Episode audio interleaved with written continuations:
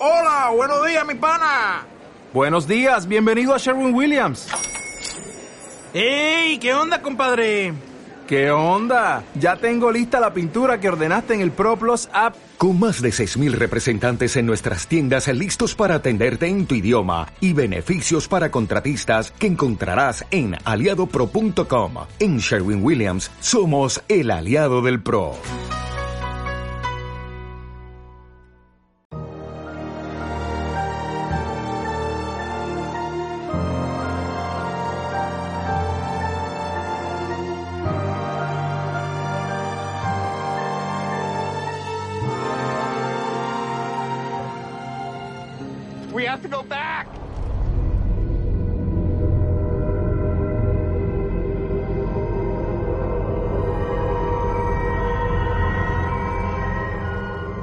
Bienvenidos a mi déjà vu. ¿No? es un lugar, un lugar mental, digamos. Porque yo como Desmond también siento que revivo el pasado. Y veo el futuro atrapado en esta rueda de perdidos una y otra vez cada dos semanas. Suena fatal, pero en realidad estoy encantado, ¿eh? Eh, un poco también como Carl, en plan la naranja mecánica, alimentando, alimentándome con suero y encerrado en una habitación mientras me obligan a ver vídeos de Dharma con frases de autoayuda. Eh, soy Javier P. Martín, como ya sabéis, y hoy me acompañan Manuel Bartual y Miriam Soy una gafapasta. Hola de nuevo y gracias por venir, como siempre. ¿Qué tal? Hola, muy bien. Muy Pues- bien, aquí encantadas. ¿Dónde has dicho que estábamos? En un déjà vu. Pues ahí estamos. Pues nada, qué bien estar aquí de nuevo. Pues gracias por venir a lo que ya no es una escotilla, eh, porque es porque implosionó.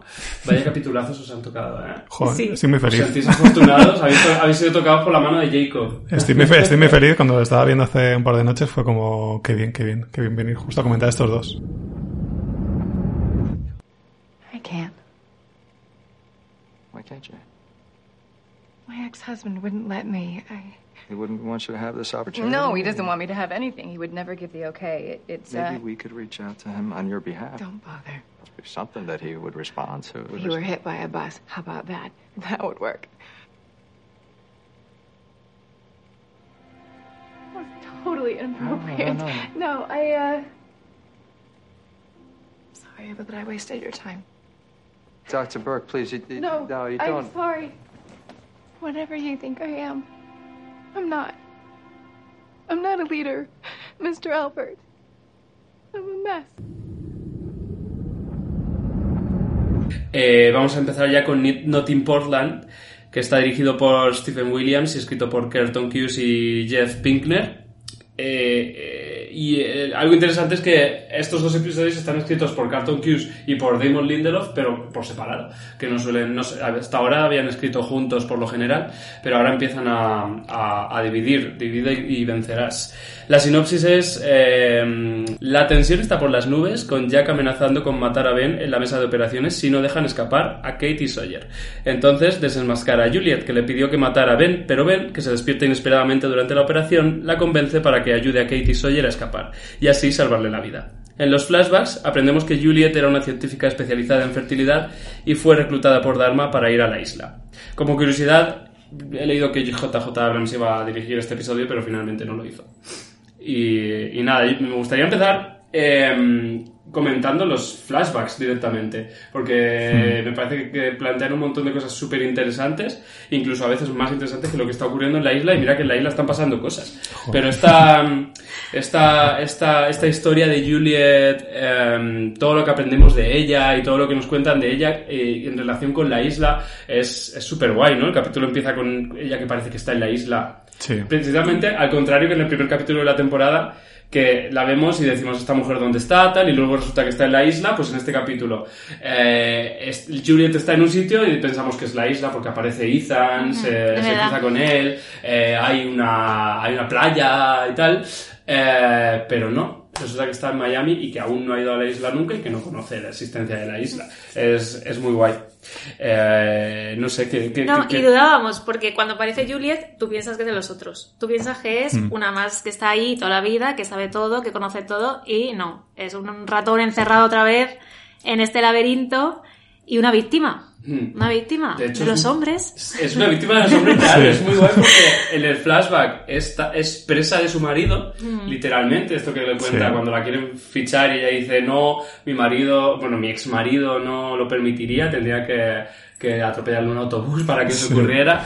Eh, y, y, y entonces, como presa de su ex marido, literalmente, y en la isla es presa de Ben. Eso es una cosa chulísima, la verdad. Sí, además mola mucho porque además cambia totalmente. Es decir, sí que en el flashback es presa de su marido, pero es alguien como muy pusilánime, que, que acepta, ¿no? Que está sometida al otro. Y en la isla sí está presa, pero es todo lo contrario. Es Sí, de hecho, de hecho hace, hay un momento justo que, que, que el, en un momento del flashback ella termina diciendo no soy una líder, soy un desastre, está como súper destruida y cortan justo a ella en plan Terminator, ¿sabes? Sí. Como súper decidida, claramente una líder, eh, yendo hacia, creo que a, a enfrentarse contra, bueno, no, a dejar que esto se escape, Sí, ¿no? Para- a, dejar que... a permitir que Katie que- Sawyer se vayan a la otra isla.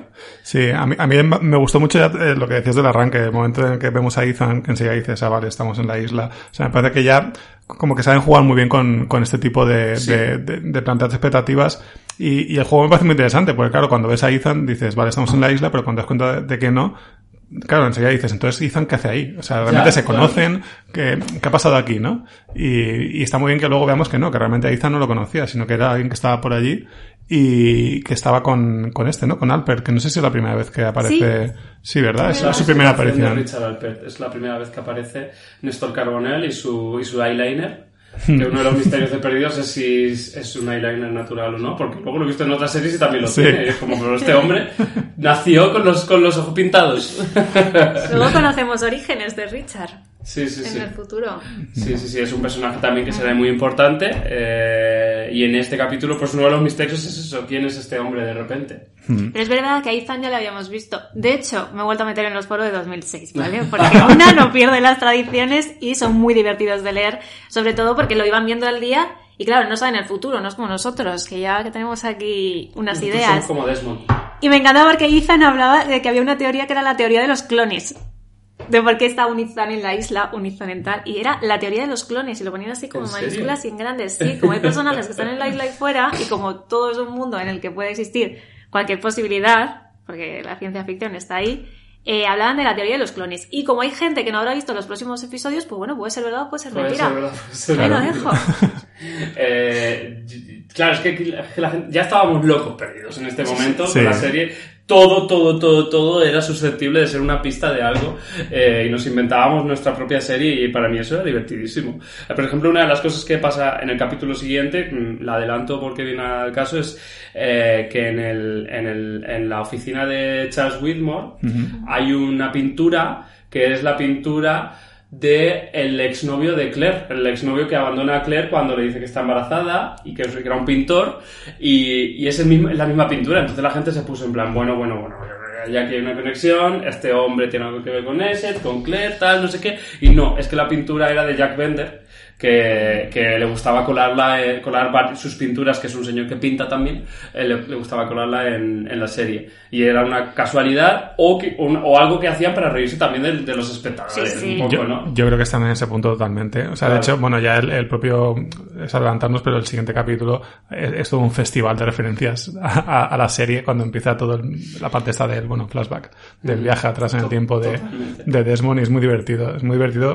Yo creo que tiene que ver un poco lo que decía antes, ¿no? Con la autoconsciencia ya de, de entender perfectamente el tipo de serie que estaban haciendo y jugar con el espectador. Sí. Una curiosidad con, con Juliet, que yo no sé, supongo que sí sabíamos su apellido, sabíamos que, se- que era Juliet Burke, pero aquí se descubre que su marido es eh, este Edmund Burke, que es el mismo nombre de un, de un filósofo. Añadimos un filósofo a la lista. Está John Locke, está, está David Hume, que también en el capítulo de Desmond descubrimos que es Desmond David Hume, eh, y está, y está Rousseau y tal, y luego vendrán algunos más.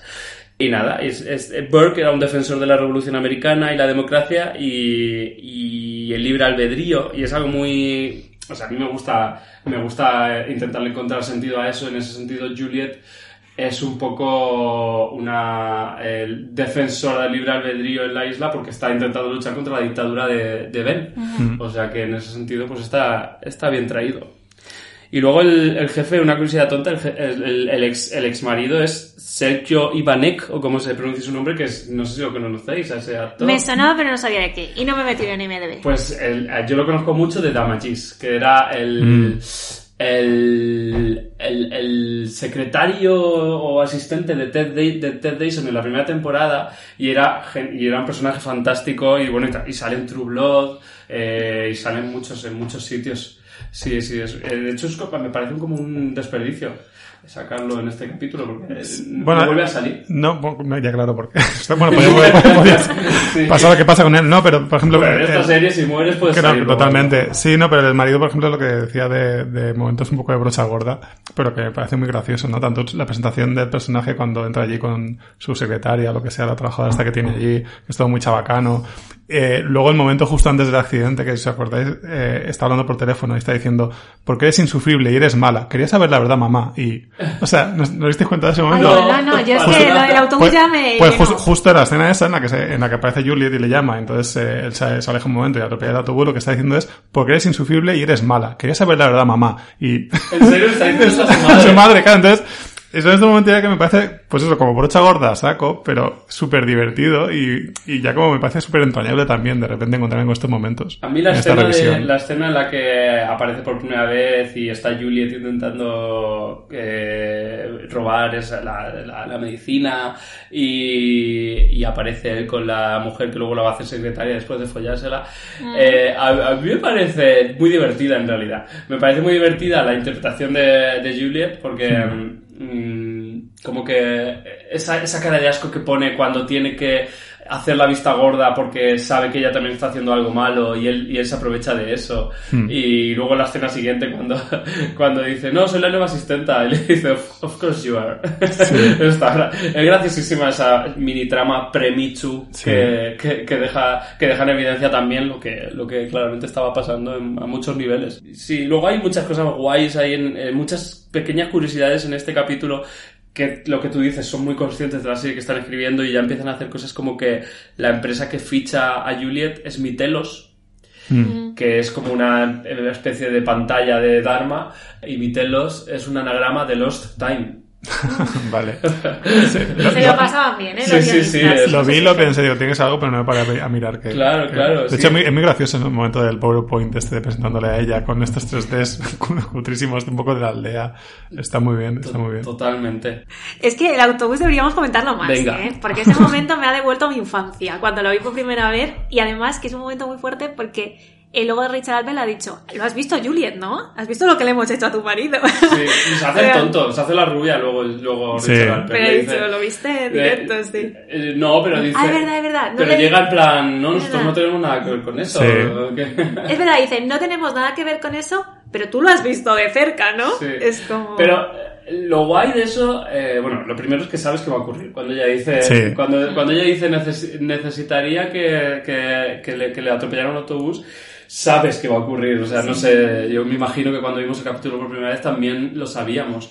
Eh, pero aparte, cuando efectivamente ocurre una escena en la que de lejos ves el autobús, yo, yo lo, ve, lo vi perfectamente, no sé si vosotros también, bueno, tú estabas escuchando la llamada, que... No, no, no, pero yo me acordé, o sea, es verdad que, que no me acordaba de que la atropellaba, pero en el momento justo en que lo dice Juliet, claro, enseguida me vino el recuerdo y sí que sabía que es lo que iba a pasar. Sí, Pero sí. lo guay de eso es que realmente no te planteas en plan, ¿qué ha ocurrido aquí? La isla ha hecho que eso ocurra, ellos han contratado a alguien que está eh, conduciendo ese autobús, pero claro, ¿cómo haces? Que, Claro, es todo muy casual y muy conveniente para el guion, pero ¿cómo Sí. haces que el otro se pare en la carretera que también, hijo, normal que te pillen? Claro. Siempre que pillan a alguien. En, en- en una serie o película se ha parado en la carretera en la mitad y está hablando.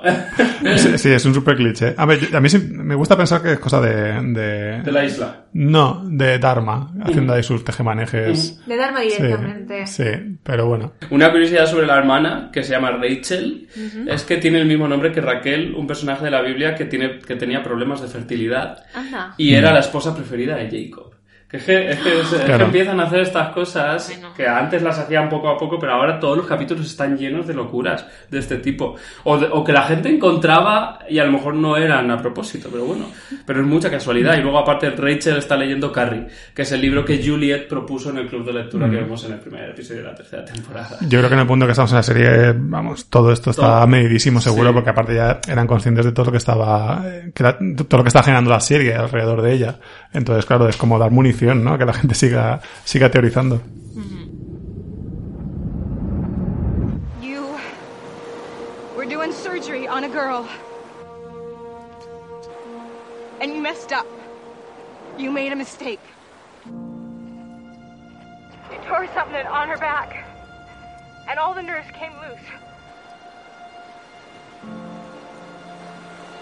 And you said you were so afraid. And you said the fear was so real. And you didn't know what to do.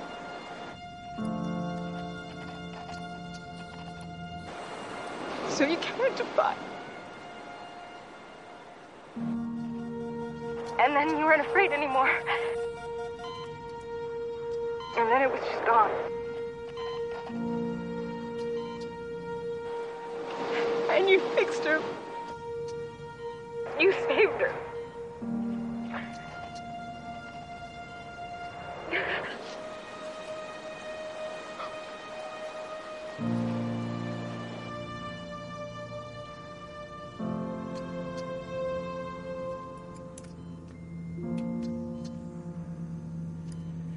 I need you to make me a promise, Kate. Jack, Promise me that you'll never come back here from me. Don't come back, Kate. Jack, where are you? Turn it off. Jack, Jack, please, where are Bueno, es que este, este capítulo que me parece una montaña rusa. Sí, o sea, sí, es que sí, apa- sí. aparte lo pensaba viéndolo, digo, digo, es un capítulo que me parece que condensa eh, lo mejor de los. O sea, tiene, tiene acción, tiene drama, tiene emoción, comedia, te plantea nuevas preguntas. O sea, eh, claro, el juego con los flashbacks me parece muy conseguido. O sea, es como, una- como un capítulo que, evidentemente, tienes que saber de dónde viene para disfrutarlo plenamente, pero me parece un capítulo que le puedes enseñar a alguien para decirle, mira, la serie es esto, ¿no? Y creo que lo pillaría bastante. Sí, probablemente saldría corriendo, yo creo. También, sí, no, pero me parece un capítulo que no para, ¿no? O sea, desde, No, que, desde que empieza claro. eh, que todo lo que está pasando en los flashbacks, lo que está pasando, está pasando en la isla, la operación, que si estás escapando, el momento de Jack. sí. O sea, es que no para. Algo que no recordaba yo era el momento en el que Ben se despierta. Ah, sí, es buenísimo. Brutal, ¿eh? verdad. Muy Buenísimo. Aníbal, además, muy Aníbal Lecter, atrapado que no puede hablar y solo la boca. Y sí, sí. Que, que luego explican que es porque dicen que Jack no es anestesista y que por eso ha cometido un error y se despierta un poco convenientemente sin que le dura nada. Nada. Eh, pero me gusta pensar que a él le está doliendo todo, pero en realidad ya no quiere dormirse. Él quiere estar, Sí. en, él quiere estar en, en- en control de la situación y cuando le dicen ¿quieres dormir? Él, él dice no, no, no, no, por favor. Eh, me flipa. Siempre lo decimos Michael Emerson me flipa, pero es que en este, en este capítulo está, eh, claro, está vulnerable, pero aún así impone y, y da terror. Sí. Es, es, es muy guay. Y luego, o sea, claro, eh, se, ha- se ha despertado convenientemente para escuchar que Juliet eh, le, le quería traicionar y quería que Jack le matara. Es que me gusta mucho porque es un juego a tres. Por un lado, Jack está amenazando a- por combatar a Ben y así poder salvar a sus amigos. Por el otro lado, Juliet, que no sabe si realmente quiere matar a Ben, que parece que sí. Que luego sabes que es porque ella está atrapada y se quiere liberar. Y luego, por otro lado, Ben, que quiere salvar su vida y quiere manipular a los otros tres. Sí. Es un juego a tres, ¿eh? A ver Sí, cómo sí. ganan los tres en esta partida. Sí. Tienes es- que es usar muy las cartas muy- justa. Muy buen guion, muy buen guion. Bueno, y luego, y- muy bien. y luego está mi momento favorito del capítulo, que es cuando ya está operando Jack, que está con, con Tom, que aparte de Tom me encanta, ¿no? Es uno de los otros más, más, sí, más icónicos, más divertidos. Que, que si acordáis ahí, eh, está Jack operando, justo antes aparte Tom le ha dicho que lo de la sangre no lleva nada bien. Ajá. Y entonces eh, le, le pregunta a Jack, no, le dice Tom algo así como, no, no van a poder salir de la, de la isla. Y dice, pero ¿por qué? Y empieza a decir, "Desde- porque desde que el cielo se volvió púrpura, y en ese momento ya corta una arteria, empieza a salir un montón de sangre, tiene que pedir ayuda. O sea, me parece un momento muy divertido y aparte de lo que digo, ¿no? Como que saben ya cómo están, cómo jugar muy bien con el espectador, ¿no? Porque es como, justo en el momento en que va a revelar algo que todos querríamos saber, lo corta con este momento, ¿no? Como muy, como muy gore también y muy gracioso al mismo tiempo. Varias cosas que comentar ahí. Para empezar, que ya habían utilizado el gag de la persona a la que le, a la que le marea la sangre con Hugo. Esto Mm. ya lo habían hecho cuando Mm. al principio de la serie. Y además, eh, yo no sé si hay respuesta en el futuro, pero cuando dice eso de desde el que el cielo se volvió púrpura, está dando a entender que algo cambió eh, con respecto a Ben cuando el cielo se, se, se volvió púrpura, pero lo cierto es que Ben, antes de eso, ya había ido hacia la parte de, de los Losties a eh, por Jack, entendemos. Sí. Yo no sé si esto se explica después, pero me parece que simplemente es una incongruencia, ¿no? Porque es como, ¿qué, qué- qué quería? Bueno, pero ya lo veremos, ya lo veremos en el, en el futuro. Eh, increíble Jack, por cierto, haciendo una raja de unos milímetros exactos para que aguante una hora. Sí. Esto parecía 24 horas, ¿eh? Sí, Iba a sí, salir. Eh, luego corta cuatro arterias seguidas. Sí. Pero la raja la hace perfecta. Sí, yo ese momento estaba pensando en todos los eh, doctores y doctoras viendo la serie diciendo, bueno, bueno, venga, va, sí, en fin, compramos barco, va. Pero vaya, los, y los físicos que la vean y los... Sí, sí, sí. Eh, una cosa graciosa es que el guarda al que se encuentran Sawyer y Kate y, y- y esta mujer, Alex, que ahora hablaremos también de esa trama, eh, Aldo se llama, es Rob Mc- Es muy difícil este apellido, que es irlandés creo, que no sé si lo conocéis, pero es el de It's Always Sunny en Filadelfia. A mí me flipa, es uno de ¿Ah, los sí? creadores y protagonistas de It's Always Sunny en Filadelfia. Ah, sí, sí, y sí, uno de lo los creadores y sí. protagonistas de Mythic Quest. También. La serie de Apple TV Plus, que, que- que es una sitcom de una empresa que hace videojuegos que yo recomiendo mucho. Y resulta que Rob es amigo de Damon Lindelof, que además es fan de It's Always Sunny in Philadelphia, una sitcom que por cierto lleva 14 temporadas ya y sigue en emisión. Y está aquí como de, de, de personaje secundario que, que nunca volveremos a ver, yo creo. Un cameo. Yo creo es que al verlo, además dijimos, eh, este es alguien conocido, debería hacer algo más Mm. que estar aquí plantado. Mm. Y es verdad que, que Pues no es sabe amiguito. mucho más. Sí, Mm. normal, ¿eh? Y luego, eh, otra curiosidad ahí que metieron es que Aldo está leyendo Breve Historia del Tiempo de, Stephen Hawking. Sí. Ya introduciendo conceptos, eh, agujeros negros, de, de doblar el tiempo, etcétera, etcétera, etcétera. Y de hecho, en el siguiente capítulo que hablaremos después, se presenta un personaje que es apellida Hawking también. Hmm. O sea que, que es que, que estamos ya ahí, pues eso. Además decías de los filósofos y luego también va a haber- dar un salto de nombres de, de físicos. Mm. También sale por ahí luego Claro. un Faraday Exacto. y otros Sí. nombres. Exacto, sí, sí, sí, sí. Y bueno, Alex, Bueno, Aún no se dice explícitamente de quién es hija, pero bueno, yo creo que viendo la serie por primera vez sabes perfectamente. Yo creo que incluso viendo solo este capítulo entiendes que... A ver, claro, dicen, eres, eh, es la hija del jefe, ¿no? Lo Claro, llegan a yo creo que sí que incluso. llega una mención, ¿no? de hecho en los foros de 2010 2006, perdón, ya decían, es la hija de Ben. Hmm. Lo digo porque de verdad que ya se habían dado cuenta, ¿eh? Yo por eso me leo esos, Hombre, para no yo creo que también nos habíamos dado cuenta a estas alturas de quién era hija realmente, Mm. ¿no? Yo creo que la la- el parecido es como demasiado... Sí. Ese Sí. pelo negro De ahí hecho, gigante. La gente preguntaba, vale, sí, es hija de Ben y también es hija de la francesa. Y Mm. la duda es, ¿cómo lo hicieron, dónde y cuándo? Claro, o sea, claro, ¿cómo claro. se conocieron, cómo se relacionaron Bueno. y cómo se quisieron? Si alguien está Esa escuchando el podcast viendo la serie por primera vez, no vamos a desvelar eso, pero Por sí, eso. mm, es la hija de Russo, claramente. Eh, de hecho, eso, eso también se había dado a entender ya. Y nada, pues eh, me encanta esta historia de amor de, Sí. de Alex y el otro, que es totalmente eh, utilitaria. Es totalmente, vamos aquí a añadir una historia de amor que va, nos va a hacer eh, avanzar la trama. También eh, son expertos en esta serie, creando historias de amor que están basadas en la absoluta nada y son totalmente abstractas y aún así te funcionan, ¿no? Porque de, eso hablaremos después con la historia de amor de Desmond y Penny, Hmm. que, que, que- que también es absolutamente abstracta y es absolutamente emocionante. Y nada, pues aquí Alex quiere rescatar a, a Carl, que era el chiquito que habíamos visto ya en un capítulo, em, y vamos a entrar ya en la habitación 23.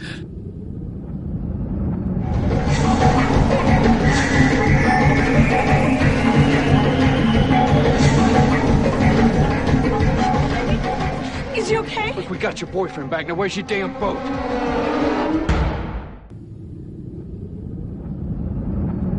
Esta habitación en la que tienen a, a Carl como en la naranja mecánica, viendo vídeos extraños, con frases de autoayuda, de verdad, porque las frases que, que leí yo son Todo cambia. Somos la- las causas de nuestro propio sufrimiento. Eh, planta una buena semilla y recibirás fruto de alegría. Y luego, Dios te ama como amó a Jacob. o sea, es una locura, una locura absoluta. Y luego, la grabación que se oye está al revés y el revés está diciendo Only fools are enslaved by time and space. Solo los Anda. tontos son Es verdad. esclavos del tiempo y el espacio. Que es, es, es que atención a esto, que eh, leyendo cosas de, este cap- de estos capítulos he, he flipado. Un anagrama de Bones of Lost Nadlers may lay deep in cave. Los huesos de los Nadlers perdidos podrían estar dentro de una cueva.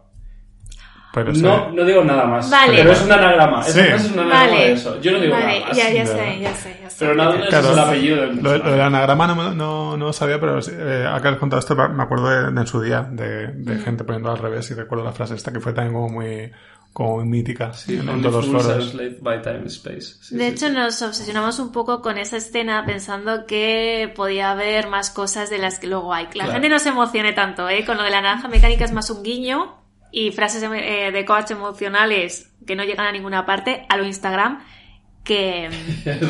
se, ha cogido Instagram de influencers. Hombre, ellos ya Y- sabían. Y luego salen fotos de Albert Hanso y Gerald de Groot, que son personajes que, bueno, Albert Hanso ya, ya lo han mencionado en los libros de Nama- en los vídeos estos de Namaste y tal, que es el fundador de, de la fundación Hanso, que tiene mucho que ver con Dharma. Y Gerald de Groot lo veremos más adelante. Eh, sí, a ver, es todo lo que sale en, este, en esta habitación es absolutamente impresionante y funciona a la perfección, pero como muchas cosas de perdidos, eso es el valor en sí mismo. Sí, no, sí, sí, sí, no, sí. no las respuestas que esté, que esté eh, escondiendo, que a menudo no esconde nada detrás. A, a mí hay una cosa que pensé viendo esa escena, además, eh, o sea, creo que cuando veo otras series que utilizan un poco estos recursos de meterte algún detalle que te está avanzando algo de la trama para que tú luego le des vueltas, siempre suelo verlo como más relajado. Pero Lost siempre hace de una manera que te consigue poner eh, como la actitud de, lo- de los personajes. Porque en cuanto entras en esa habitación, tú estás como Sawyer también ahí mirando todo, como intentando captar cualquier detalle. O sea, no- no- no- realmente que tienen mucha, tienen mucha habilidad para conseguir eso, ¿no? Que el espectador se involucre tanto, ¿no? En, en fijarse en, en cualquier esquina, ¿no? De- del fotograma para ver qué, qué nuevas pistas hay para, para resolver. Yo creo que es un conjunto de todo. Está muy bien dirigido, muy bien dirigido, muy bien montado. Hmm. Eh, aprovechan muy bien los, los, lo- la- el, el sonido. Sí. eh, porque te está, te está bombardeando por todas partes. Y entonces te, te vuelves loco y dices, madre mía, de toda la información que me está llegando, ¿cuál es? quiero, quiero procesarla toda y por eso nos volvíamos locos y parábamos, como nos bajábamos todas las series, ¿no? parábamos los capítulos, hacíamos capturas de pantalla, etcétera, etcétera. Y luego, aparte de eso, el montaje, el sonido, todo, todo está muy bien, muy, muy bien. Esta, esta, esta serie está muy bien hecha. Vale, Esta es la, es la conclusión a la que vamos a llegar en este podcast. Que por cierto, aquí dice, bueno, sup- supongo que, que se habrá comentado ya muchos capítulos, pero una cosa que también viendo este capítulo fue como que qué bonita de ver esa hora, que por lo menos la podemos ver en HD y en nuestras teles de ahora. Sí. Es como, como Sí, madre sí, mía. Digo, aquí realmente había, había algo que no apreciamos en su día, ¿no? Con estas copias Hombre, con la, la, cutres. ve- claro, la veíamos No, pix- es- a veces pixelada. Y con tres subtítulos de tres idiomas Es diferentes por encima. Sí. ¿eh? Sí. Brasileño. Que te lo tenías que poner español. en amarillo. Brasileño y portugués, claro. Amarillo con borde negro para poder leer algo, porque había tres debajo de blanco. Sí, sí, sí, sí, era una cosa. Pero bueno, ahí estábamos. A ver, yo intentaba hacerlo lo más limpio posible. Yo es verdad que me bajaba el capítulo lo más... Bueno, yo no sé si había 1080p por entonces. No creo, no, no. No creo. 480. Pero lo más lo mejor que podía en el emule ahí, que se bajaba bastante rápido.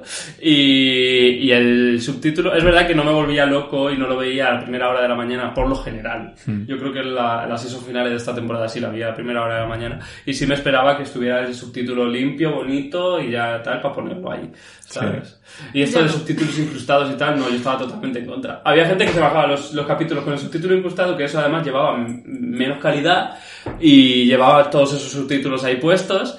Y yo no, yo era un poco maniático. para Yo, era de los tuyos también. Sí. Éramos piratas, pero queríamos ver las cosas bien. Sí. Se pueden hacer las cosas bien fuera de la legalidad. Claro. Es que primero soy impaciente y luego fan. Yo me lo bajaba en la peor calidad posible, ¿verdad?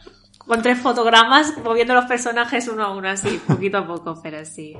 Luego, en esta, también lo que pasa en esta isla, en esta, en la trama de la isla, es que tenemos tanto a Juliet como a Kate como dos eh, mujeres eh, asesinas. o sea, este momento en el que tienen que enfrentarse al de Richard Wesson en Filadelfia, a Ron McElhenney, y, y, y le tienen que, bueno, engañar y tal, y acaban tirándolo al suelo. Y ella le va a disparar en la rodilla y le dices, oye, buena, eh, buen farol. Y le dice, ya no era un farol, le iba a disparar en la rodilla, Kate. Y luego Juliet, al final, eh, matando al pesado ese.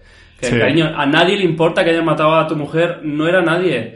Le disparó Sun porque se puso pesada. Cariño, a nadie le importa, menos mal que se lo han quitado encima. Y, y Juliet eh, demuestra lo que decía Sawyer en un capítulo anterior. Eh, Sawyer le, deci- le dijo a Kate, la, rubia, esa es la peligrosa. O sea, Sawyer le decía Kate cuando estaba en la jaula, esta gente son unos amateurs, mm, no saben ni, ni coger las pistolas, pero la rubia es la peligrosa, la rubia es la con la que hay que tener cuidado porque esa es capaz de todo, lo he visto en sus ojos o algo así decía.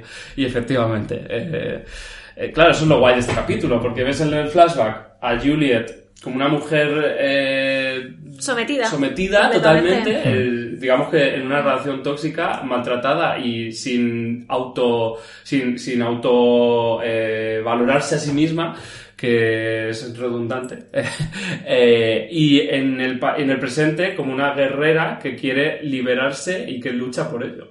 Sí, sí, bueno, perdón. No, no, no, sí, porque hasta, hasta este momento de la temporada realmente, claro, yo, eh, solo he visto estos capítulos ahora en, este, en esta revisión. Eh, claro, entiendo que se ha jugado a la ambigüedad completamente de ella, en el sentido de que no sabes realmente de parte de quién está, ¿no? Mm. Ni cuál es su, ni cuál es realmente su, su jugada. Efectivamente, de hecho este capítulo, eso es lo guay porque este capítulo viene después de un parón que hubo, mm, creo que este era en febrero y el anterior había sido en noviembre. Entonces nos habían dejado con el, con el cliffhanger de, de Jack y Kate y Sawyer y tal y volvíamos con quién cojones es Juliet realmente, que era el personaje que se nos había planteado en los anteriores eh, siete episodios, este cuál es, el ocho ya. Eh, siete, en, lo- en- los anteriores seis episodios y que no sabíamos realmente de qué palo iba, porque habíamos visto la escena de ella diciéndole a Ben, eh, no, diciéndole a Jack, quiero que mates a Ben, y decíamos, es una trampa, no es una trampa, esta tía qué cojones quiere, y ahora sabemos que sí, que realmente quiere, quiere, quiere liberarse e irse de esa isla y, y que Ben, y, y odia a Ben por ello. Sí, sí, quiere ser libre, es que es eso, ¿eh? Es como un ratón encerrado, lo que te decía, y, y va a usar cualquier cosa, hasta matar, Hmm. que es como el acto Sí, sí, más sí. Determinante de una persona, ¿no? Si eres Y capaz que no de ocurre matar... tanto en esta serie. No, y sobre todo no ocurría tanto antes tampoco, en las series que eran más buenistas, ¿no? Más, Sí. eh, o De son muy ABC, buenas o son muy malos, y aquí Julie de repente es un personaje que no es bueno ni malo, es una persona que quiere librarse de, de lo que está sufriendo allí, quiere librarse de Ben, quiere librarse de estar en la isla, quiere volver a su vida normal, Hmm. y va a hacer lo que sea, incluso al, Bueno, y al hombre que a su mata... hermana, también entiendo. Claro. Y al hombre que mata no se lleva mal con él, al revés, te lo muestran como que son amigos. Ella no se lleva bien con nadie. Bueno, Eso es lo que hemos visto en los capítulos anteriores. Es- ella, trabaja para ella, está claro. Sí, ella sí, está sí, sí, ella Y, y hará lo que sea por sobrevivir. Bueno, Pero eh, es que eso molaba también, porque no sabías quién era, pero sabías que había una tensión de ella con todo el mundo. Y, y era muy guay, sí, efectivamente. Ahora sabemos quién es. Quién Sí, es. bueno, y aparte desde el principio de la temporada sabemos que es un personaje importante porque tiene el, el comienzo es para ella. O sea, es la, es la Desmond, ¿no? De, de esta temporada. Claro. Pero está muy guay porque aunque esté encerrada, ella siempre va a intentar ayudar en lo que es médico para, para la fertilidad y lo consigue en la isla. Es Mm. decir, aunque te está poniendo casi una pistola en la cabeza, ante todo ella quiere la investigación por encima de... Ya. Y está muy bien un momento también, eh, claro, todo lo que tiene que ver con Jack, de que en el fondo ves que está sufriendo porque está haciendo daño a alguien y es como la línea roja de Jack, ¿no? Y el momento que ella claramente super fría lo dice, no os preocupéis que no le va a dejar morir. O sea, es como que la ha calado perfectamente, ¿no? Claro. Ese momento también es muy chulo. Lo que decías es guay, que presenten un personaje femenino, eh, primero, no, no es una historia de amor, no, aunque es verdad que la han puesto ahí en teoría para ser la el nuevo interés amoroso de Jack, un poco a largo Sí, plazo. hacer un Eh, de tres, sí. que luego las cosas girarán, pero tal. eh, pero no es, no es, no tiene una historia de amor detrás. eh, no tiene una historia. Es una mujer que primero es débil y después es fuerte. Y se permite las dos cosas, es que es como es bastante moderno en realidad. Porque antes teníamos a Ana Lucía, que era una mujer fuerte que llegaba a ser un poco in- un poco antipática por, por su por, por cómo planteaban esa, esa fortaleza, que, que era una mujer eh, osca con, con, con una virilidad mm, mal, mal entendida. Y, esto es como volver a, a esta a, un poco a la Kate del principio, porque ahora tenemos a una Kate enamorada que tampoco ha perdido un poco todas esas aristas. Y le decíais al principio, Kate al final, como te la ponen de asesina, luego intentan limpiarla y lavarla y ponerla como una santa, porque no se puede permitir que una mujer mate así sin, sin un motivo, aunque tenga un motivo grande. Matar está mal, ¿eh? por cierto. lo digo aquí, que parece yo que estoy defendiendo el asesinato. Y no, entre lo del autobús y lo de Ya. Juliet, eh, llevo un mal Juliet, día. eres una mujer peligrosa. Eh, sí, de aquí a la cárcel voy. Pero no, lo que estoy diciendo es que luego a, a Kate como que la blanquean muchísimo. Y de repente te ponen a Juliet muy determinante en este momento. Que luego no van a tener que usar el recurso Ana Lucía, como tú dices. De hecho, es uno de los me- personajes que mejor se desarrolla a lo largo de la serie y os vais a enamorar de ella, De Juliet. de Juliet. Fíjate que Bea Perra de Satán y Miquel Labastida, que estuvieron en el primer capítulo de la temporada, dijeron los dos que odiaban a Juliet toda la Buah, serie. pues aquí, Me duele. aquí somos Team Juliet, lo estamos Sí, comentando antes de empezar a grabar. Por lo Pero- general la gente lo De es. hecho, de hecho, si te acuerdas, te lo dije cuando me preguntaste el capítulo, siempre decía alguno en concreto, dije el que sea, pero que esté Juliet. O sea, que sea capítulo de Juliet. Sí. Pues mira, por eso estás aquí. Pide y se te concede. Pero eso es bonito también, ¿ves? Que como Juliet es un personaje tan complejo, Sí. eh, a unas personas la quieren y otras la odian. Eso es bonito. I remember seeing you. you- There was a, there was a computer. There was a, there was a button. We, we were on an island. We are on an island, mate. This is England. No, it was real, man. I remember. Hey, all right. It's just. This is why we don't do drugs. No, this. I remember this. This, this all happened before. Pasamos a Flashes Before Your Eyes, dirigido por Jack Bender y escrito por Damon Lindelof y Drew Goddard, que es el de la cabaña, el director de la cabaña En el bosque. En el bosque. También. Oh, buenísima. y la del el Tiempos en el Royal o algo así, como se llamara. Sí, malos Ah, tiempos en el Malos tiempos en el Royal. Malos Tiempos en el Sí. Royal. Y, Y se, ha- se ha- se ha ido desinflando un poco Drew. y, y la de Prey. No, no, perdón, estoy confundiendo con Dan Tatchenberg. Mm, No, Sí. sí, Mm. que son del, son del, mismo, del mismo universo. JJ sí, a mí- me gusta, eh, la de Royal, la vi muy tarde Sí, y fue bueno. como... Eh, sinopsis. Charlie y Harley emborrachan a Desmond para interrogarle sobre su sospechoso comportamiento salvando a Claire en dos ocasiones distintas. Él acaba confesando lo que ocurrió cuando giró la llave de la estación del cisne, que viajó en el tiempo, al pasado, cuando empezaba su relación con Penny y conoció a su padre, Charles Whitmore. Los flashbacks esta vez son un viaje en el tiempo que ocupa casi todo el episodio. Y van aquí varias curiosidades que me han parecido muy interesantes. Una, que la tercera temporada es en la que más capítulos hay sin Jack, y este es uno de los cuatro capítulos sin Jack que hay. Eh, de hecho, ninguno de los actores o personajes que aparecieron en el episodio anterior que acabamos de comentar aparecen en este, y viceversa, y esto solo ocurre dos veces en toda la serie, y la siguiente es en el próximo episodio que veremos, que no tendrá ningún actor o personaje de los que aparecen en este. No sé si se ha entendido. Sí, sí, sí. Pero eso es curioso. Este es el segundo flashback más largo de la serie, por debajo del que veremos en el episodio de la cuarta temporada Meet Kevin Johnson. Este episodio fue nominado como mejor episodio de drama en los premios del Sindicato de Guionistas de 2008 y con razón porque realmente es uno de los mejores episodios de la serie y Sí. yo no lo recordaba y es increíble. Y una tontería es que la revista porno de Sawyer, esta que aparece al principio del capítulo, que se llama Playpen, es como una mezcla de Playboy y Penthouse y aparece no solo en Perdidos, sino también en Scraps, Casados con hijos, Padre de familia, Kyle XY y aquellos maravillosos 70. Yo no sé si es casualidad o que hay una, un, un WhatsApp de guionistas de, de series de Estados Unidos que dicen, oye, eh, vamos a crear esta, esta revista y vamos a meterla en nuestras series. Yo solo había visto con las patatas fritas, unas que se llaman LEDs, que también lo metían en muchas series como Community. Que estaban Sí, a mí me suena también con marcas de detergente o lavavajillas o algo así, como que yo, yo creo que son juegos internos entre ellos que van haciendo Tiene una guiños. wiki. Qué gracia. Y en España eso no existe, yo creo. Me ha gustado que hayas mencionado Kyle XY, ¿eh? Porque nadie se había acordado de ella hasta entonces. Bueno. Madre mía, que sí nos dio fuerte en algún momento. Fue cuando las series estaban empezando a explotar y fue cuando eh, fue una de las primeras que nos descubría esta mezcla entre, entre serialidad, eh, mm, ciencia ficción, culebrón. De etcétera. perdidos. Si es que todo lo generó perdidos. De repente nos metías un misterio y ya estábamos ahí dentro. Real. Bueno, que hoy también, ¿eh? Que Un, de chico guapo sin ombligo. Pero con abdominales, estoy dentro. Eh, preguntas respondidas, creo que ninguna. Nuevas preguntas muchísimas en este Hmm. episodio, pero resumidas en quién cojones es la señora Hawkins y por qué conoce el futuro. Voy a dejarlo en bueno, eso. sí que hay una pregunta respondida interesante. Venga, a ver, di. que es la de la foto. Ah, Pero, Me encanta, espera. Vamos a añadir la, la campanita. Entonces, vamos a considerar que eso es una... Claro, es que yo creo que... Esto lo dije en el capítulo anterior. Los guionistas juegan mucho a que estamos respondiendo respuestas, pero la- o sea, estamos respondiendo preguntas, pero las preguntas son una puta mierda. Como por ejemplo, ¿de dónde sale la foto de Desmond y Penny? Nadie se había hecho esa ya. pregunta. pero, pero yo sí que recuerdo, recuerdo que, que en aquel momento, mientras la vimos en directo, sí que había mucha, sí que hubo bastante coña con qué foto más cutre. Se notaba mucho que es un montaje, el fondo, y no sé hasta qué punto, La no sé hasta qué No, punto, no, dijeron. sí sabes hasta qué punto que es Bueno, sí. totalmente... Dijeron, sí, pues evidentemente vamos a meterse aquí un- una cortina de estas con, con una foto de, de una Además, ciudad. es que el pelo de Desmond es una peluca, ¿no? Sí, tiene toda la pinta. ah, sí. No sé, es como muy. Es un poco peluca de juego de, de la Casa del Dragón. de, ese, de ese nivel. Eh, sí, yo, no- yo pensé en esa escena, yo no, no recordaba que la gente hubiera dicho qué foto más cutre.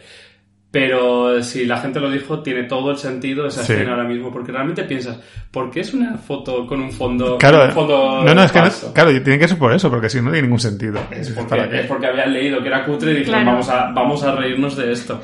Vale, pues eso, pregunta, pregunta respondida. ¿Por qué era tan cutre la foto de Desmond? Eh, vamos a empezar también con el, por el flashback en este, en este capítulo, que es un poco la chicha del episodio. Es el primer capítulo de la serie en el que un flashback en realidad no es un flashback, digamos. Bueno, sí es un flashback, porque vamos a analizar bien eh, la narrativa. En realidad es un flashback al momento en el que implosionó la, implosionó la escotilla, pero eso nos lleva a que Desmond, en teoría, viajó al pasado eh, en ese momento. Eh, los guionistas confirmaron que había viajado al pasado. Lindelof y Hughes dijeron, sí, es un viaje en el, es un viaje en el tiempo, eh, porque queda un, poco, queda un poco en plan, es un sueño, no es un sueño, es un viaje al pasado. Y de hecho hay varias lecturas que yo que después quiero comentarlas. ¿Qué ibas a decir? No, iba a decir eso, que la gente de 2006... Yo viajo al pasado también Tú para traeros esto. Eh, estaban los negacionistas de los viajes en el tiempo. Porque es verdad que la serie jugaba... Hay, hay negacionistas para todo, ¿eh? Sí, es increíble. Pues estos estaban aquí. Ahora Eh, resulta que no hay viajes en el tiempo. Porque es que la primera vez, bueno, de las primeras, que como que te pone muy evidente que es una serie de ciencia ficción. Sí, había salido el oso, habían salido pequeños detalles, pero es la primera vez que realmente te están diciendo, mira, es un viaje al pasado. Esto existe.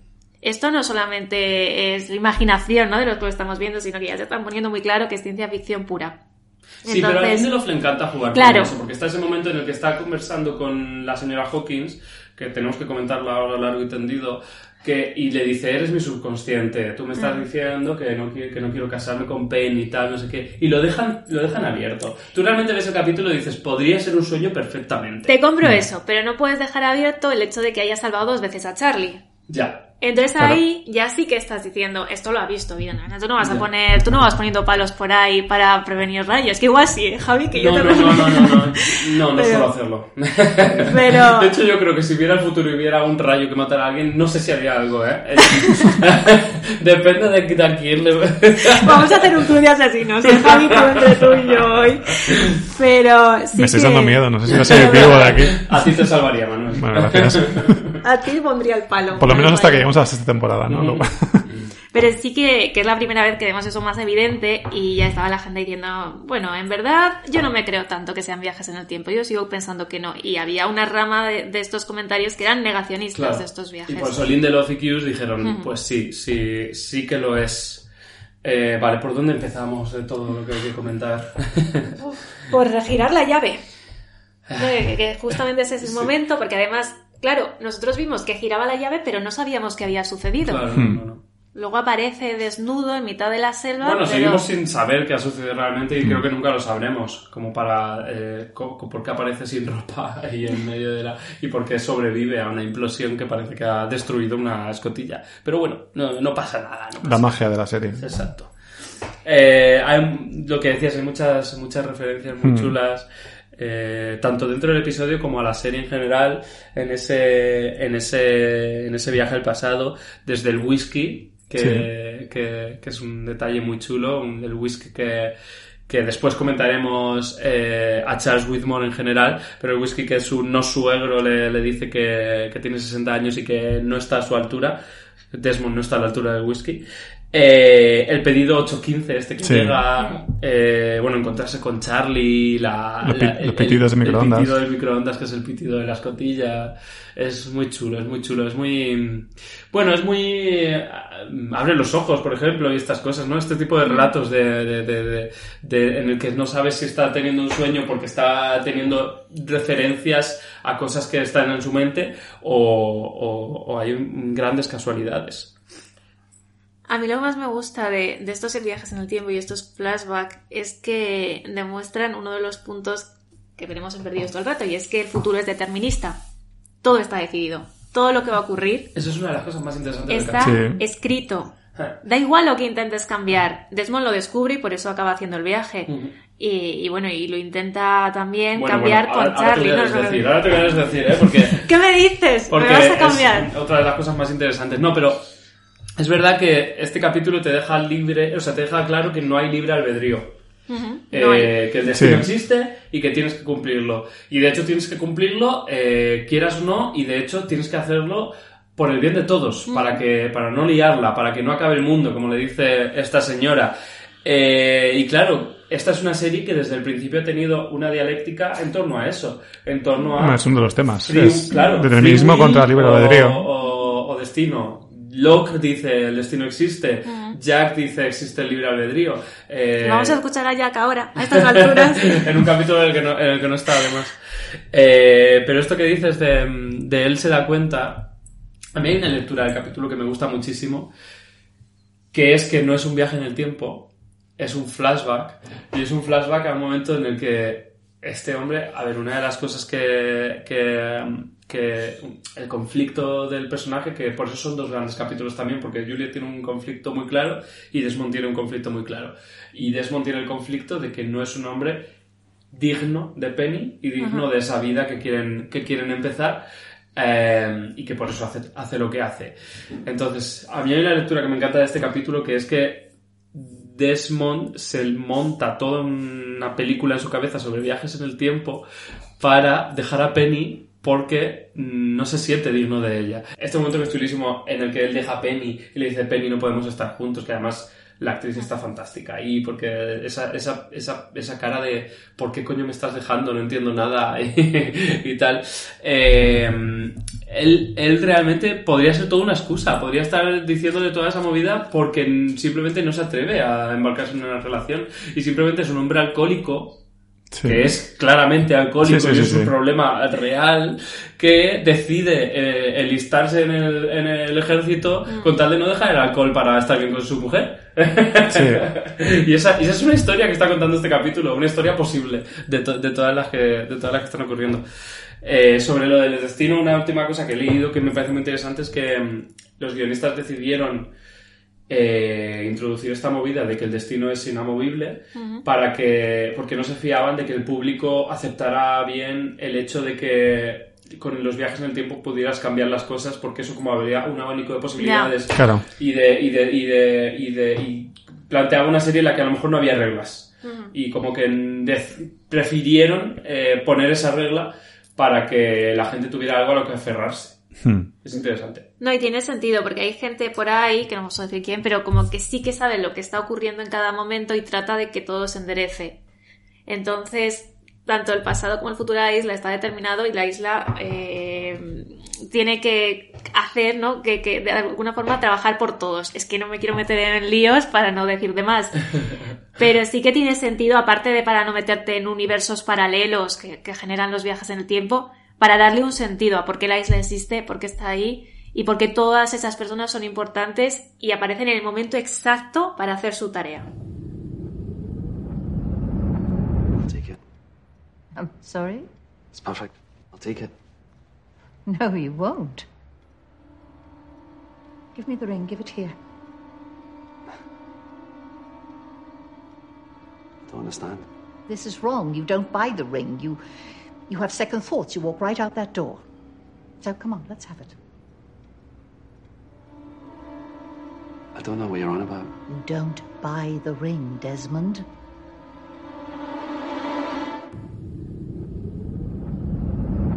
Yo no sé si, vamos, no sé si es conocida por otras cosas. Para mí esta mujer es la mujer de los otros. Sí. De la película de Amenábar, Los Otros. Que se llaman Los Ah, Otros. es Vaya verdad. niño, Los vaya Otros. niño. Es verdad, no yo no sé si, si incluso esto no es casualidad. Claro. Vamos, ella, ella hace muy bien de, de mujer misteriosa, como hacía en Los Otros. Sí, y, sí, como, y como hace aquí, que se llama, lo tengo apuntado para, para, para respetarla, eh, Fionnuala Flanagan, que por cierto es un nombre fantástico. Eh, y se llama en la serie Eloise Hawking.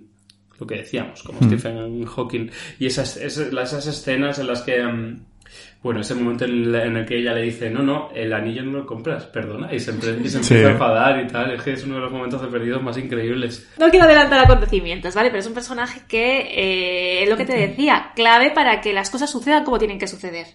Hay gente que está metida ahí para decir, no, aunque quieras comprar el anillo porque sabes que puedes cambiar las cosas, no te puedo dejar cambiarlo, tienes que hacer ese viaje, tienes que girar la llave y todo tiene que suceder según está planeado. Me encanta porque él compra el anillo y lo acaba tirando al río. Claro, Hmm. porque también la se serie da lo cuenta- señala muy bien con la realización, además. Yo cuando el anillo cae al agua, por un momento pensé, digo, digo, "Oh, luego se lo come un pez el pez llega a la isla. Ah, yo también lo pensé, yo, yo- yo pensé, ese anillo, ¿qué va a pasar con él? Pero no, creo que está subrayado simplemente Sí, ¿no? que como el anillo no lo compraba, pues lo ha comprado, pero... Bueno, primero, este capítulo lo voy a llamar la pre-constant. Sí, Este, este capítulo totalmente. es claramente Ah, la es que- semilla No, no, de constant. ¿no? totalmente. Claro, vosotros acordaros de la constante para cuando lleguemos ahí. Es que yo creo que eh, en esta serie pasa eso, que hacen capítulos y de repente les queda un capítulo fantástico, no tienes por qué esperarte que el capítulo vaya a ser fantástico cuando lo estás escribiendo, cuando lo estás planteando. Pero de repente queda fantástico y a la temporada siguiente o dos temporadas después dicen, vamos a intentar hacer esto otra vez.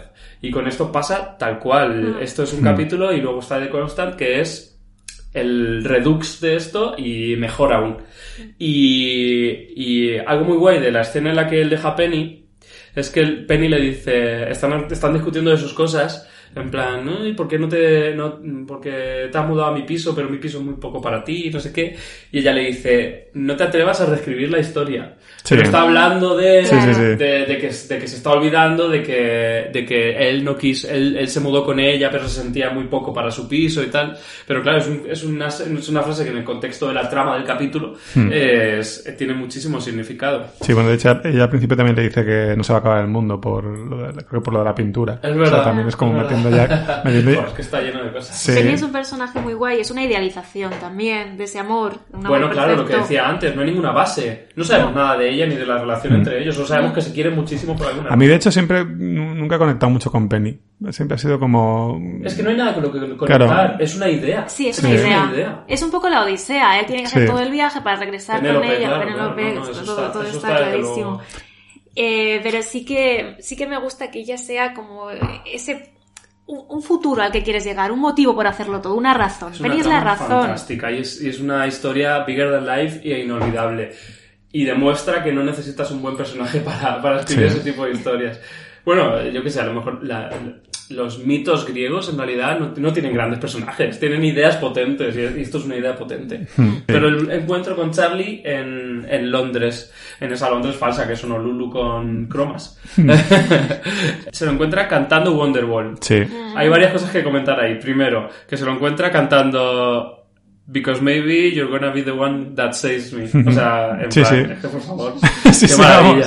Y luego aparte que, que Oasis era la... eh, claro, Oasis es la, la banda en la que Drive Shaft, la banda de Charlie, está claramente inspirada. Sí. O sea, que como No, es un momento muy chulo. Es todo muy chulo. Sí, sí. Y otra cosa que he leído sobre ese momento es que el nombre, el nombre completo de Charlie, según el cartel, el cartel que tiene ahí pidiendo dinero, es Charles Hieronymus Pace. Jerónimo significa el que tiene nom- un, nombre sag- un nombre sagrado, pero también contiene las letras de la palabra heroin. Heroína. Mm. Y también es un anagrama, que hoy estamos con anagramas, de minus hero o héroe menor. A ver, esto es totalmente rebuscado. No, perdona, es que me estaba acordando cuando has dicho que tiene apellido de heroína directamente, me estaba acordando del titular este de El Drogas eh, afirma que consumía estupefacientes, ¿no? ¿Os acordáis? Como Sí. Charlie se drogaba, que te lo decían ya en el nombre, por favor. Bueno, aquí no se drogaba, de hecho, aún. Y, y de hecho, eh, cuando Desmond está diciendo locuras, locu- lo que parecen locuras, él empieza a decirle a la gente, y esto es por lo que no nos drogamos. Y eso tampoco está pu- escrito por casualidad. Claro. De hecho, eh, ese es el momento más antiguo que vemos de Charlie, ¿no? Hasta ahora, en los flashbacks. Sí, Bueno, creo que lo hemos visto de pequeño. Ah, bueno, Lo claro. hemos visto de pequeño, de niño. Sí, sí, sí. Pero sí, en su- ya de adulto este es de, Sí. lo más- de los más antiguos porque aún no ha, montado con su hermano la, la banda y tal. No sé, ¿qué más cosas? En este flashback eh, que ocurre en 1996. Una cosa, sí. hay una cosa muy graciosa y es que siempre que alguien hacía un viaje en el tiempo, aunque sea Desmond, que, que, que no tenga ningún, no, como digamos, no tenía carrera universitaria, ¿no? Decía y que era más de trabajos manuales. Bueno, da igual, porque todo el mundo que viaja en el tiempo tiene un amigo físico. Una cosa súper importante. Yo, yo creo Es que verdad. lo mismo tenéis que buscaros un amigo físico por lo que pueda pasar. A menos que no quieras viajar en el tiempo. Si no quieres viajar en el tiempo, por favor, aléjate de todos los No, eso no, no es opcional, Javi, búscate uno. Porque me encanta que siempre tiene un amigo en la universidad que está estudiando además sobre viajes en el tiempo, que ha hecho un doctorado, siete libros ha sacado, tiene un podcast de viajes en el tiempo, y entonces le pregunta, ¿es posible que viaje en el tiempo? Y él le dice, no. Me encanta De, de porque... hecho, según he leído, yo no me enteré, a lo mejor Manuel, que, que pilla bien las conversaciones secundarias que tienen. Cuando está hablando con la chica, cuando aparece Desmond corriendo, Sí. está teniendo una, una conversación sobre cómo no se puede cambiar el pasado. Pero no, yo no me enteré, Mm. lo he leído. Let me take you out tomorrow. Let's go for lobsters on the pier. My treat. I don't think my failure to impress your father is any occasion to celebrate. Well, the occasion is I love you.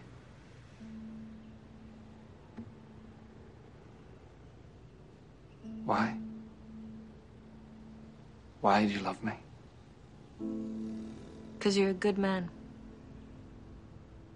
In my experience, they're pretty hard to come by.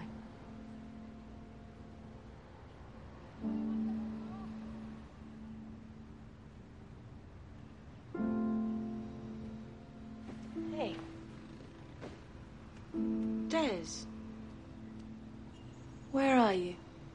I'm right here. Y luego que es, que es muy emocionante. Es muy emocionante la historia, que yo creo que por eso los buenos capítulos de, de Perdidos, pues bueno, como el, como el primero de Locke, o como de Constant, o como tal, se te quedan en el corazón, en realidad. Aparte de ser un festival de referencias, aparte de Mm. ser eh, virguerías narrativas, consiguen tocarte el corazoncito. Sí, totalmente. Sí, no, este te acuerdas muchísimo, por lo que te decía, tanto por la idealización de Penny, de ese viaje que tienes que hacer sí o sí para demostrarte a ti mismo que eres válido, que eres capaz, como por los viajes en el tiempo. Ha- Hablando de esto, yo quiero centrarme un poco en el conflicto de, de Desmond. Lo, he comentado un poco antes, pero es que mm, me parece muy guay. O sea, primero, que necesite pedirle la mano de Penny al padre con estos daddy issues que todos tienen y que, y que Penny también tiene, claramente, por, bueno, además porque tu padre es un, un demonio, un monstruo. pero Bueno, necesita y- pedirle la mano de Penny este, este, este, este concepto del honor que ya se Sí. vio en su primer flashback y que está ahí, que es como hijo de verdad. Vete con la mujer que quieres y pi- busca un trabajo. Busca Es un que trabajo y además- deja la bebida. Bueno, pero, dice- pero aparte es que, claro, es que es una entrevista de trabajo que él acaba convirtiendo en la pedida de mano. O sea, me parece una idea tremenda. Es como toda la vez, ¿no? Como quiero solucionarlo por aquí mismo tiempo pedirle la mano a tu hija. Como, ¿qué te parece, no? Dos por uno, hacemos aquí en un momento. Bueno, y, es que, y él también es que tiene conflictos, porque es como, cariño, eh, te sientes muy inferior a ella, pero eres un nini alcohólico Hmm. que se enrolla con una tía rica.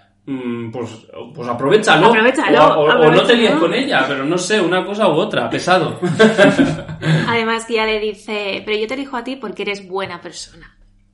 Es que eso no importa, es que sí o no importa, solo importa ser millonario, ¿no? Es, eso, es una, eso es una cosa interesante porque es otro de los temas de la serie. Ujú. Las buenas personas y las malas personas. Y es como que mm, eh, la serie redime a las buenas personas en todo momento, ¿no? O sea, Juliet es una buena persona aunque mate al otro. Sun es una buena persona aunque dispare a la otra, aunque mienta a su marido. Como que eh, Kate es una buena persona a pesar de ser una asesina. Es como, como este concepto de, de ser buena persona que yo, con, yo comulgo totalmente con él.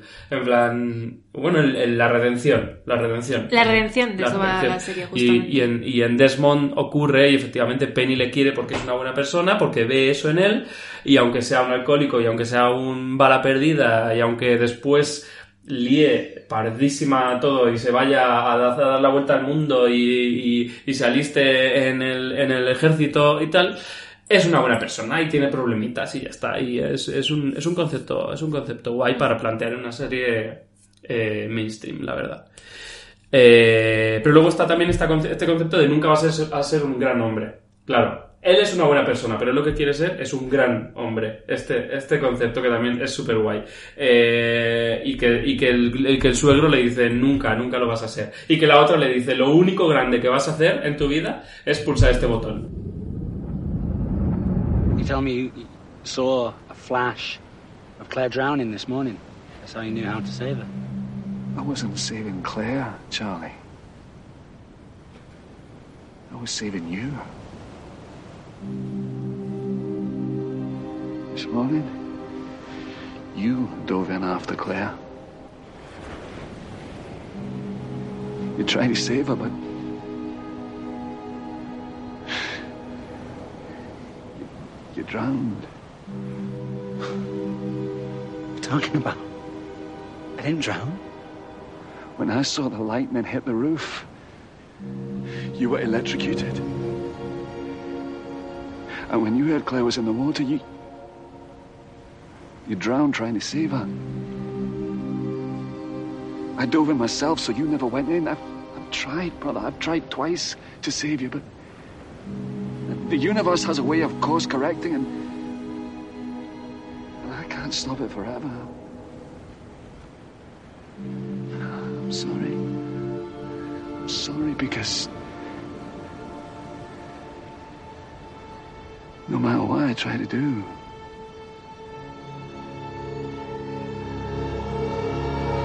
you're gonna die, Charlie.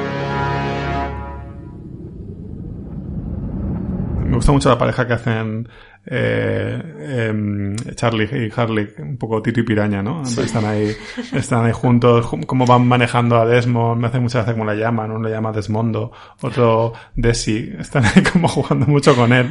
Es muy, ese, ese acercamiento que hacen a él me, me parece muy, muy simpático. Sí, ese plan de emborracharle para, Sí.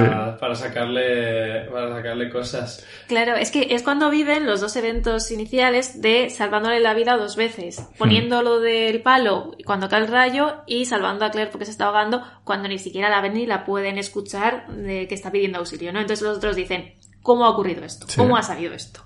A este tío le damos un whisky y que largue.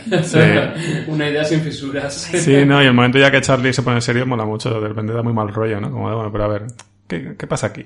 Aunque yo tengo que decir que es verdad que Charlie me parece un poco posesivo siempre, siempre me ha parecido en la serie con Ah, Claire. bueno, totalmente. Sí. Y al comienzo, cuando Desmond se acerca a ella, que le ha salvado la vida, cariño, que no es que le estaba filtreando, que podría, pero no, es simplemente le ha salvado la vida, el otro se pone como muy posesivo, diciendo, eh, marcando territorio incluso.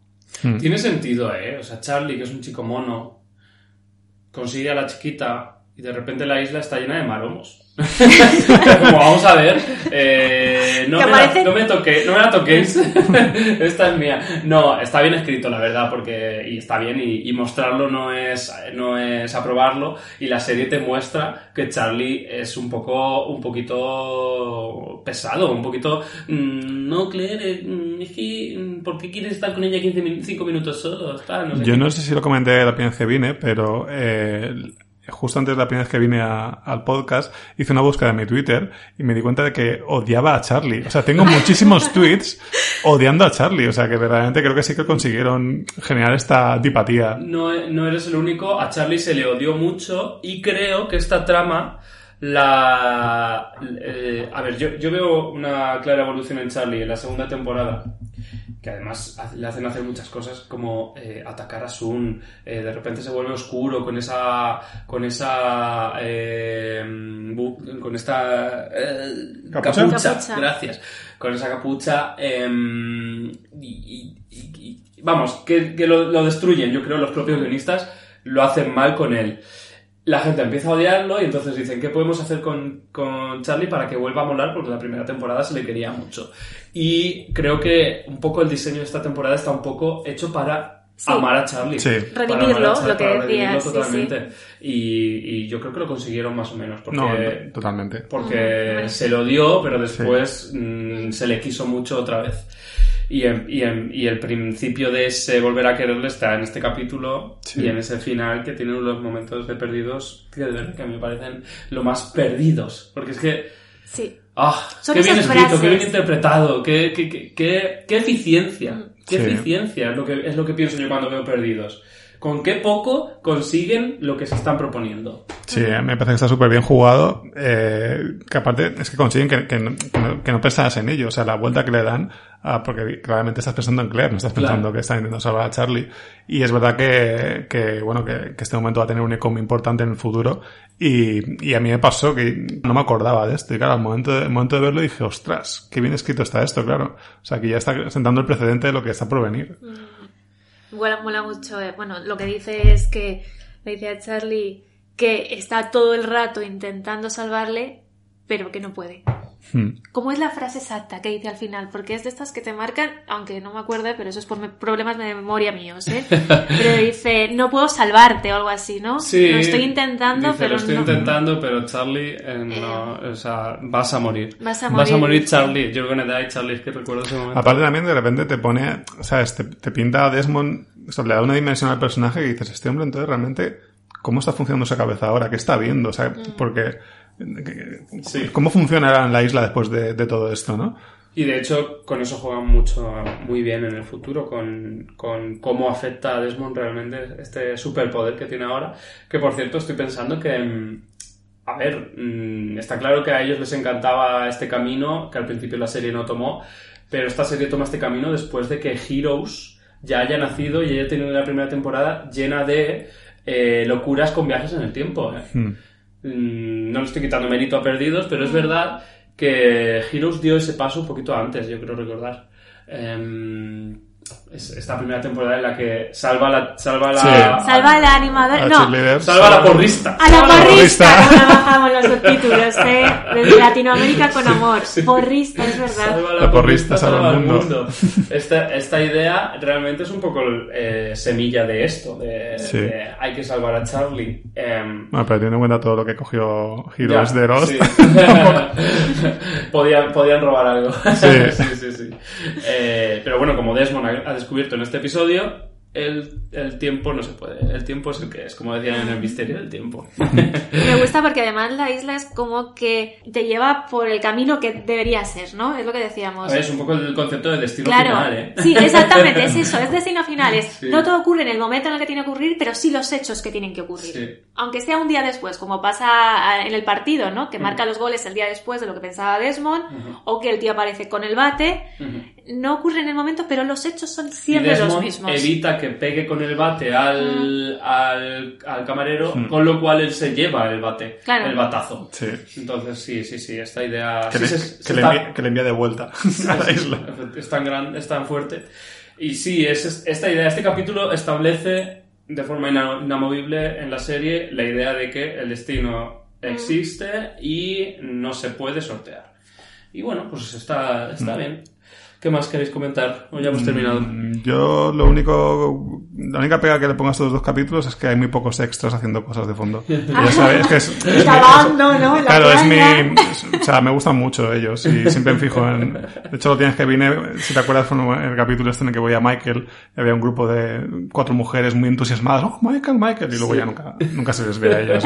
Eh, siempre me gustan esos momentos y bueno, pues en estos dos no Tendrá ha habido. mucho que decir de Nicky y Paulo. Esos no Totalmente. extras convertidos en personaje. Totalmente, vamos. Ese, de hecho, ese capítulo, aunque no voy a comentarlo, lo pienso volver a ver pronto porque eh, sé que está como a la vuelta de la esquina, así que voy a aprovechar. Sí, sí, sí, sí. Yo simplemente comentar, nada, como una curiosidad, es que es el capítulo en el que roban, bueno, roban o vuelven a adquirir lo que Sawyer había robado, depende de cómo se mire.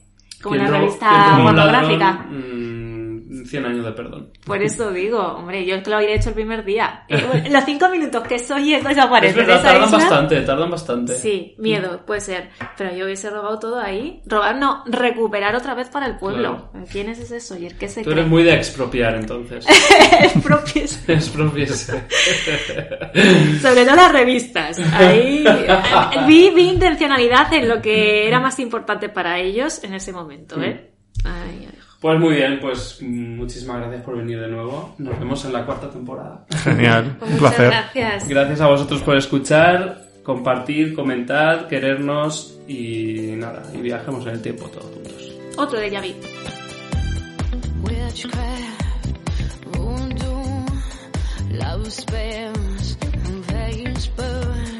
Potions, lotion, perfume to find